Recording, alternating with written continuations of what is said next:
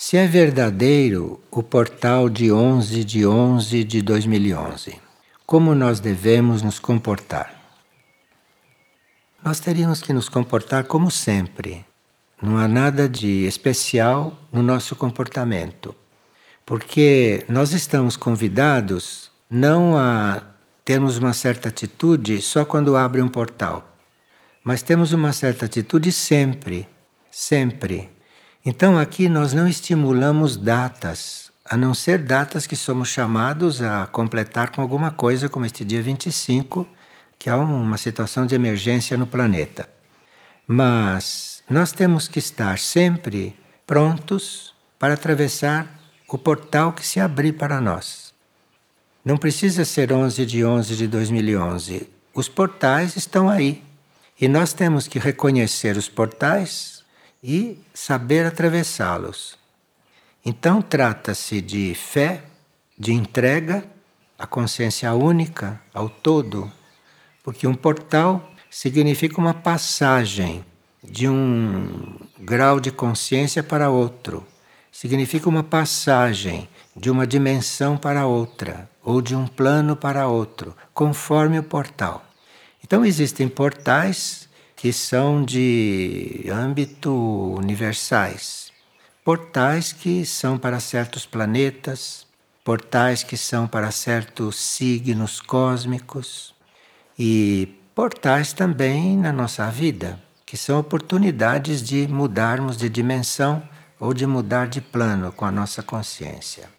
Então, nós devemos estar preparados não só no dia 11, mas deveríamos estar preparados a qualquer dia para eventualmente transpormos um portal. Quando esse portal se abrir, ou quando esse portal se fizer visível, ou se fizer presente, nós estamos preparados para atravessá-los. Porque os portais podem se abrir e em seguida se fechar. E quando ele se abre, quem passou, passou. Quando ele se fecha, quem não passou, ficou. E isto significa não ter vivido uma oportunidade. Então teríamos que estar sempre prontos. Não só no dia 11, mas sempre prontos.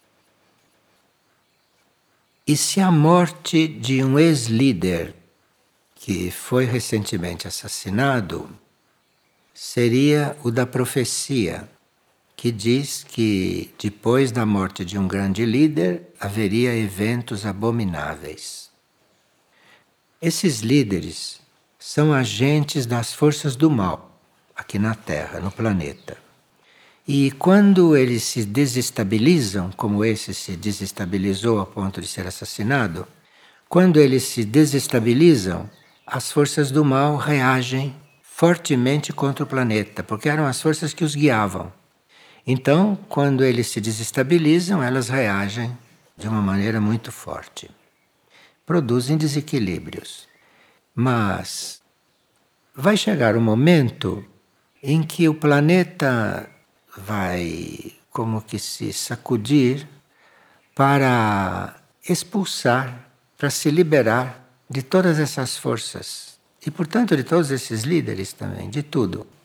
Então ele vai se sacudir e, em seguida, vai ter que haver um reequilíbrio. E nós, nesse momento, podemos colaborar com orações. E depois da sacudida, podemos colaborar com a reconstrução. Depende da nossa tarefa e depende do nosso destino. A pessoa pergunta: como manter um estado contínuo de atenção? Como não deixar escapar um pensamento, um gesto, uma ação inconsciente? Você tem que querer que isto não aconteça. A base de tudo é a vontade. Você tem que ter vontade que isso não aconteça. Você tem que ter vontade de estar atento. Você tem que ter vontade de que os teus pensamentos não vagueiem. Você precisa ter vontade e você precisa fazer isto. Não é como fazer. Se você tem vontade, você encontra a forma de fazer. E aí precisa ter persistência.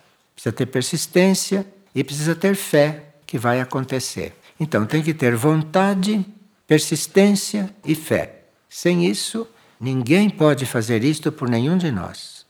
Ninguém pode fazer uma coisa desta por nenhum de nós. Cabe a nós fazer isto. De forma que não há fórmulas mágicas para você firmar seus pensamentos, a não ser que você se deixe, que você se deixe hipnotizar. Há seres que ganham dinheiro, que recebem dinheiro para ensinar os outros a se hipnotizar. Então, ensinam você a se hipnotizar. Mas você não está com o pensamento tranquilo, você está hipnotizado. Ninguém pode resolver o problema do teu pensamento. Pode te hipnotizar e você ficar com o pensamento parado e pensar que está com o pensamento calmo.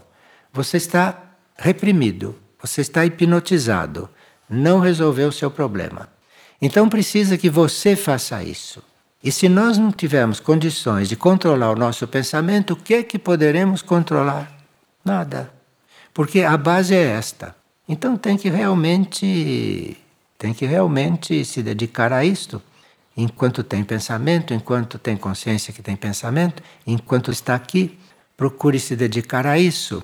Porque é muito diferente o estado de alguém que tem o pensamento controlado e de um que não tem. Completamente diferente esse estado. E nós teríamos que nos dedicar um pouco a isso. Porque normalmente a nossa mente está descontrolada, normalmente. Então precisa um trabalho sobre isto e que, com a energia da vontade, poderá ser feito a tempo. E uma pessoa pergunta se podemos, em síntese, dizer o que é vida consagrada. Vida consagrada é uma vida que nós já oferecemos ao plano evolutivo. Uma vida consagrada é a vida daquele que hum, não está pensando em ele viver. Ele não tem mais nada o que viver. Ele não está interessado em viver coisa alguma. Ele oferece a sua vida ao plano evolutivo. Ele oferece a sua vida ao trabalho do único. É o plano evolutivo, enfim. A vida não é mais dele. Então ele vai viver para cumprir certas coisas para o plano. Então ele não tem mais planos, ele não tem mais ligações com ninguém, ele não tem mais interesse por nada desta terra como a humanidade tem. Enfim, ele oferece a sua vida, ele dá a sua vida para o trabalho do plano. Isto é um consagrado. Então, um consagrado jamais dirá ao plano: agora eu não posso, eu tenho outra coisa que fazer. Então, se ele tem outra coisa que fazer, ele não é um consagrado. Ele pode ser um colaborador do plano, ou pode ser um servidor do plano, mas não um consagrado. Porque um colaborador e um servidor do plano ainda tem sua vida para viver. O consagrado não tem mais vida para viver. Ele está vivo em função de estar servindo ao plano. Então, se um consagrado é chamado para o Nepal, ele nem pensa. Ele, quando é chamado para o Nepal, o corpo astral dele já está lá. O mental já está lá. O corpo físico tem que tomar um avião e ir para lá. Mas todo o resto já está lá. Não tem nem o que pensar, não tem nem o que resolver, não tem nem o que discutir e nem o que perguntar. Então, vá para o Nepal Fazer o quê? Já não é consagrado. É um colaborador, mas não consagrado. Consagrado pega o avião e vai. E quando ele chega, ele vê tudo que ele tem que fazer, está claro na frente dele, porque ele não foi a moda dele, ele foi, chegou lá, caiu no lugar, está tudo ali para ele fazer. Estão no caminho da consagração. Então, vida consagrada todos nós poderíamos ter desde que não tivéssemos outro motivo para viver, senão viver para o plano. Mas existem vários CDs sobre vida consagrada que falam outras coisas também, muito mais para aqueles que estão querendo se oferecer primeiro para servir ao plano e depois para se consagrar ao plano, porque isso são degraus, são estágios também que a gente vai vivendo. E outra pessoa pergunta: por que não usamos o Pai Nosso em português? Tudo aquilo que nós estamos fazendo nesse campo está sendo pedido pela hierarquia. O que a hierarquia nos pediu foi que orássemos o Pai Nosso em aramaico. Não pediu que orasse em português. Nós não perguntamos por quê, apenas passamos a orar o Pai Nosso em aramaico. A hora que a hierarquia pedir de outra forma ou outra oração, nós vamos seguindo. Porque, pelo menos na nossa intenção, nós nos consagramos a colaborar com a hierarquia. Então, se a hierarquia diz Pai Nosso em aramaico, nem se pergunta por quê. Por que não em português? Então você não está preparado para isso. Você vai fazer o Pai Nosso em aramaico. A hierarquia sabe por quê. E, e se nós vamos seguindo o que está sendo indicado, pode ser que por nós mesmos compreendamos por quê. Se realmente usarmos o Pai Nosso em aramaico como a hierarquia pediu, nós vamos entender por quê. Certamente, porque vamos perceber por quê. Vamos perceber na vida por quê. Quem não perceber, seguiu na fé, seguiu na obediência. E o Pai Nosso vai valer da mesma forma. O Pai Nosso que ela orar vai valer da mesma forma. Quando se vê a situação no Oriente Médio, não precisa ser uma grande inteligência para ver por que, estão pedindo o Pai Nosso no idioma de lá. Porque isso é uma forma também, inclusive, de nós estarmos coligados com a necessidade de lá, coligados com forças ocultas, positivas de lá. Porque todas as partes da Terra têm forças ocultas, positivas, e que podem ser conectadas, podem ser ligadas com algum instrumento.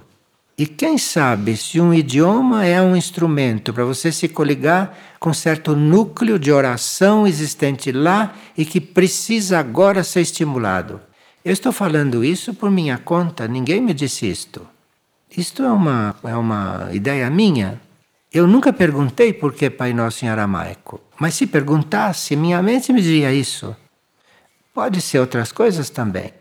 Então, nessas coisas, nós estamos muito avisados que o melhor é obedecer. Perguntou por quê, já não está consagrado. É colaborador ou é servidor, mas consagrado não. Consagrado não pergunta por quê de nada. Ele vai. Uma pessoa diz que desde que teve esse contato aqui com a energia de Mahindra, que ela sentiu uma grande necessidade de resolver pendências antigas. E ela quer saber como vencer a ansiedade diante disso tudo. Se a sua intenção de resolver pendências antigas for verdadeira, se for verdadeira, virá energia para tudo. Se nós tivéssemos juízo, nós iríamos cumprindo as nossas pendências kármicas concentradamente e assim sobraria tempo para orarmos e tudo iria se resolver. Mas a gente não tem juízo. Nós sabemos que somos uns desajuizados, então não cuidamos do principal. Então aqui precisaria que a gente fosse cuidando das pendências kármicas com muito cuidado para não ficar criando novo karma, porque às vezes a gente resolve uma pendência e cria mais duas, porque nós não cuidamos do karma desapegadamente. Nós nos envolvemos com o nosso karma e procuramos resolvê-lo. Você vai formando novos nós kármicos. Por isso é que ficamos aqui 500, 600 vezes encarnando. Então é preciso você realmente soltar, resolver as suas pendências, não? E com o tempo que sobrar, você passe todo o resto do tempo orando. Você vai fazendo o que precisa karmicamente e o resto do tempo cuidado para não perder, não perder tempo e orar. Então você vai resolvendo as suas pendências, você vai colaborando para que mude a sua situação. Ansiedade quer dizer que você não está fazendo o que deve. Por que uma pessoa fica ansiosa? Porque ela está fazendo coisas erradas, senão não podia estar ansioso. Se ele está ansioso, é porque está fazendo coisas erradas, coisas que não são para fazer. Então fica ansioso.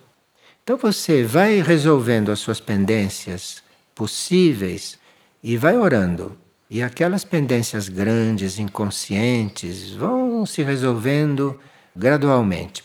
Mas aí precisa cumprir o que veio cumprir, isto é, resolver sua vida kármica, suas tarefas, suas encrencas, vai resolvendo isto tudo e vai orando. E todo o tempo que sobrar, não vai ao cinema, não vai ao teatro, não vai ver televisão, vai orar. É uma receita um pouco incômoda, mas acho que é eficiente. E se quer mesmo resolver, experimente, faça isso. Por que razões as massagens terapêuticas não são utilizadas aqui? Porque nós aqui seguimos o que a hierarquia diz que é para fazer. Então, nós não vamos dizer se nós vamos fazer o que vocês estão dizendo e vamos fazer também massagens terapêuticas, porque as pessoas precisam. Isto não é de gente consagrada.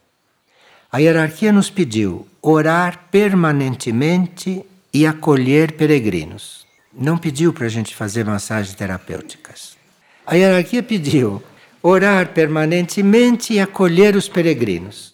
Se você vai introduzir aí a massagem terapêutica que ela não está pedindo, você vai roubar tempo da oração e do acolhimento aos peregrinos. Vai ficar em débito com aquilo que era a sua parte dentro do plano evolutivo neste momento.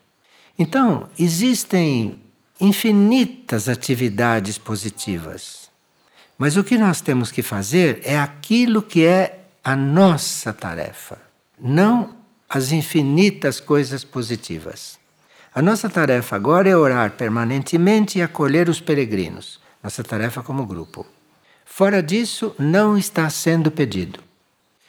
E tudo aquilo que nós fazemos além disso é apenas para manter a coisa funcionando e permitir que a base esteja aí para você orar permanentemente e acolher os peregrinos. Então, se alguém vai fazer massagem terapêutica, ou se nós vamos fazer massagens terapêuticas, nós estamos roubando tempo que devíamos estar orando, porque foi orar que nos pediram, não massagem e nenhuma outra coisa. O resto é para manter a coisa funcionando, nada mais. Então, por exemplo, para manter a coisa funcionando, nós temos que fazer um de jejum, um almoço e um lanche. Pronto. Se você inventa de fazer mais uma refeição, ou mais duas refeições, ou você inventa de você levar uma panela lá no campo, fazer uma sopa, enquanto... isso tudo é tempo roubado da oração. Tempo roubado da oração. Está claro isso para vocês? Olha, nós estamos nos aproximando de um momento muito importante e seria bom que recordássemos essas coisas e que vivêssemos essas coisas, principalmente num lugar como aqui. Então, a nós não está sendo pedido nada além de orarmos permanentemente e acolhermos os peregrinos.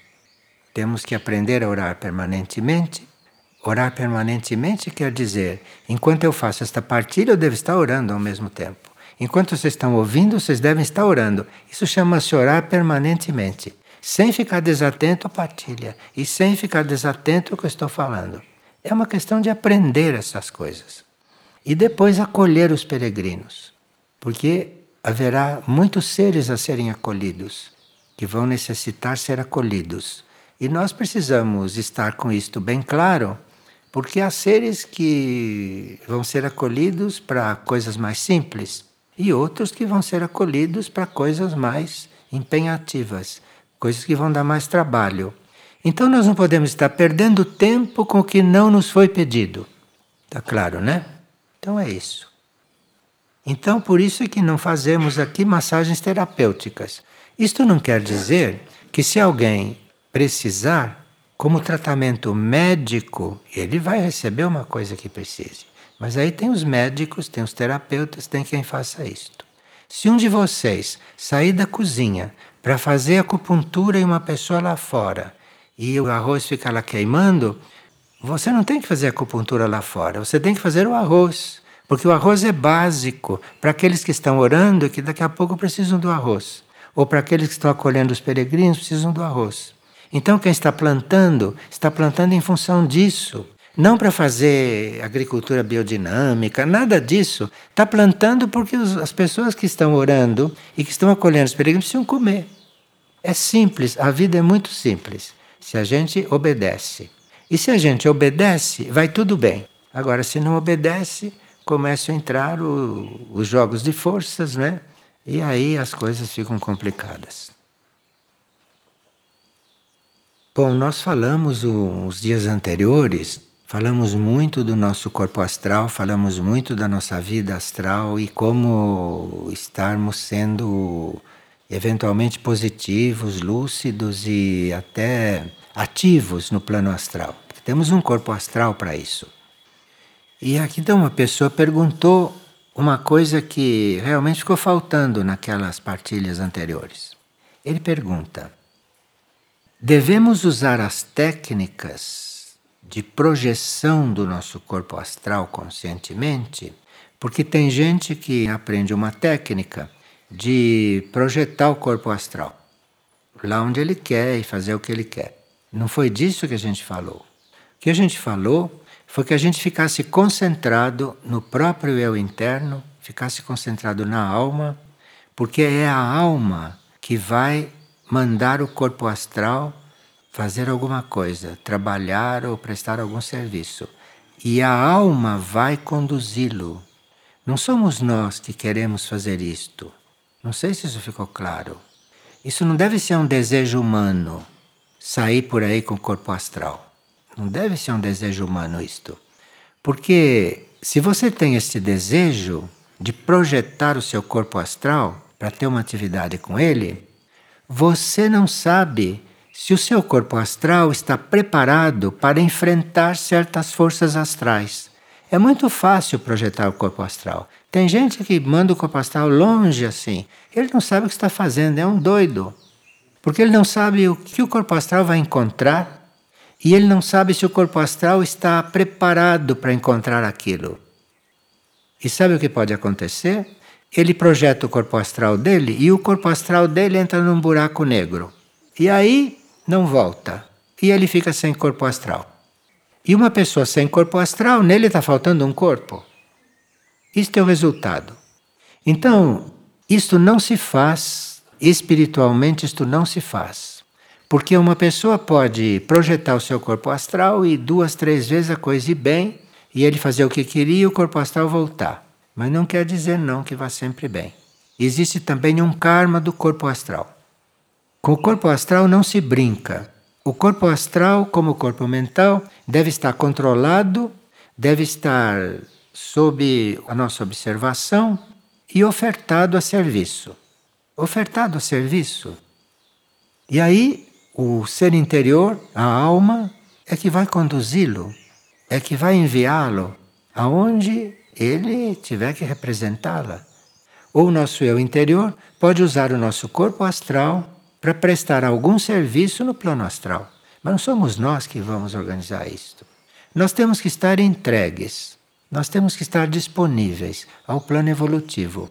E o nosso eu interno, a nossa alma, é o agente para que isto aconteça.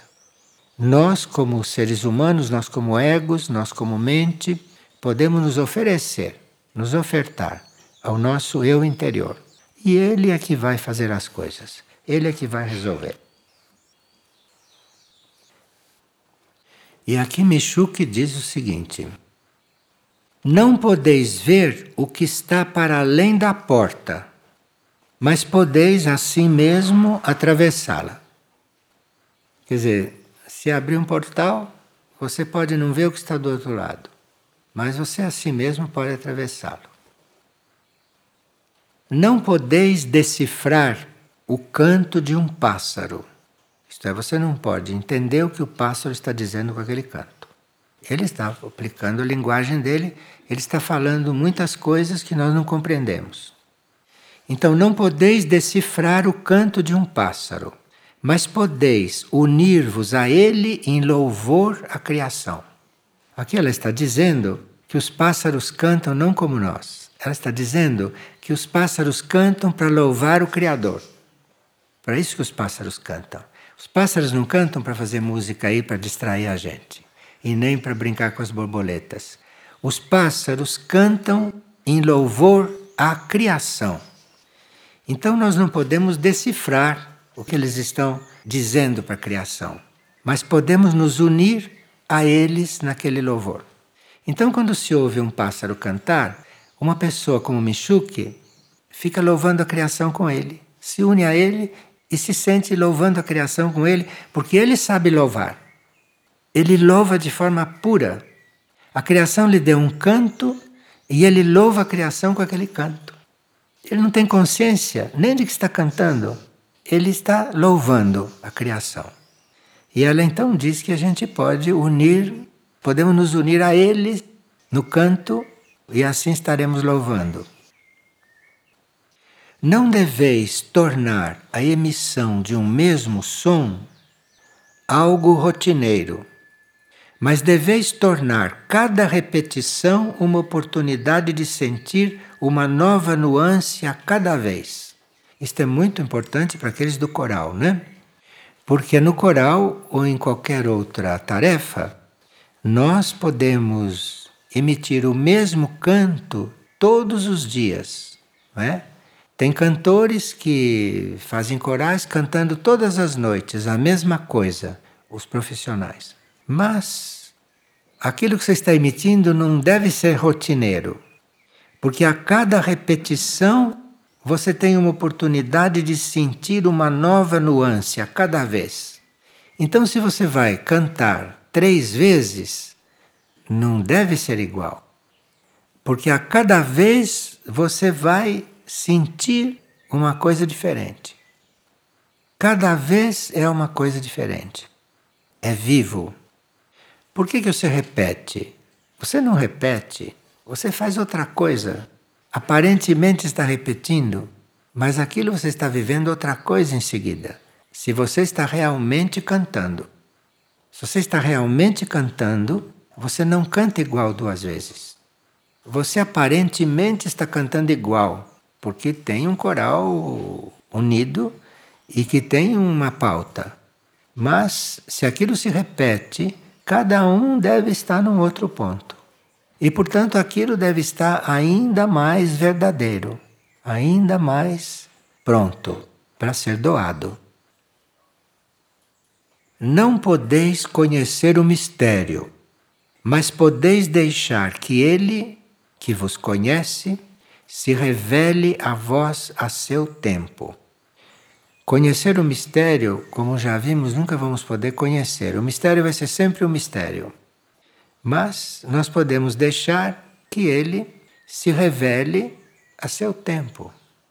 Em princípio, você não deve pretender que ele se revele, mas se você quiser mesmo conhecê-lo, ele vai se revelando.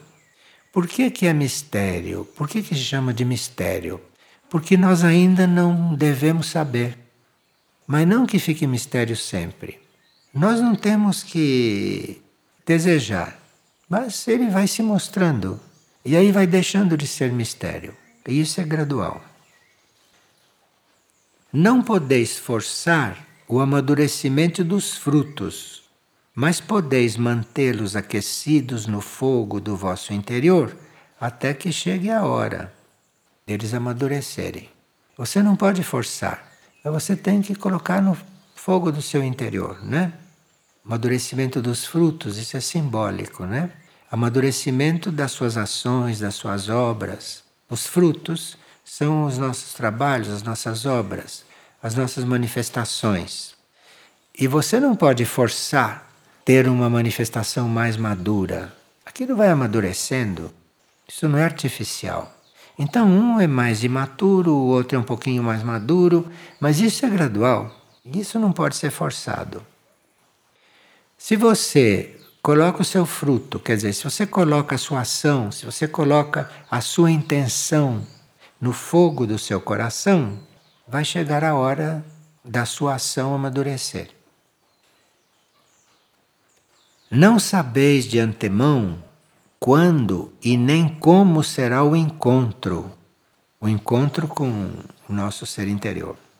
Mas podeis manter a vossa casa em ordem para quando o momento chegar. Isto é, nós não sabemos quando vai ser o nosso encontro. Nem temos esperança de saber isto. O que deve nos preocupar é manter a casa em ordem. Para quando chegar a hora, ela está em ordem para haver o encontro. Porque se a casa não estiver em ordem, jamais haverá o encontro. Então tem que cuidar de manter a casa em ordem e não saber quando vai ser o encontro. O encontro vai ser quando sua casa estiver em ordem e quando chegar o momento.